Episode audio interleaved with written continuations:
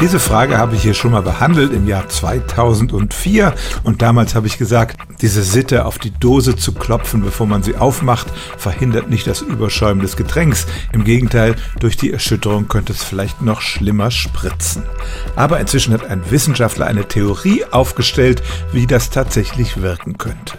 Also, wenn die Dose zu ist, herrscht darin ein größerer Druck als draußen, weil das Kohlendioxid aus dem Getränk entweicht, solange bis ein Gleichgewicht hergestellt ist. Es sammeln sich aber kleine Kohlendioxidbläschen an der Wand der Dose und sobald die Dose geöffnet wird, sinkt der Druck von außen, die Blasen expandieren und steigen nach oben und reißen dabei Flüssigkeit mit sich. Wenn man nun an die Dose klopft, dann gibt man diesen Bläschen, die an der Wand sitzen, Gelegenheit nach oben zu steigen und wenn man dann die Dose öffnet, platzen sie einfach, ohne diese Flüssigkeitsmenge mit sich zu reißen.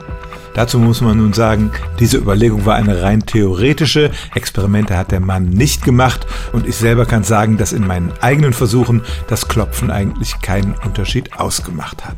Aber zumindest gibt es einen möglichen Mechanismus, der da wirken kann. Vielleicht macht es ja einen kleinen Unterschied aus und das Klopfen auf die Dose verringert tatsächlich ein wenig das Risiko, dass das Getränk überschäumt.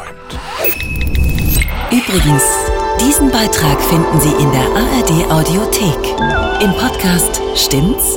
Ohne weitere Kosten, werbefrei und alles in einer App.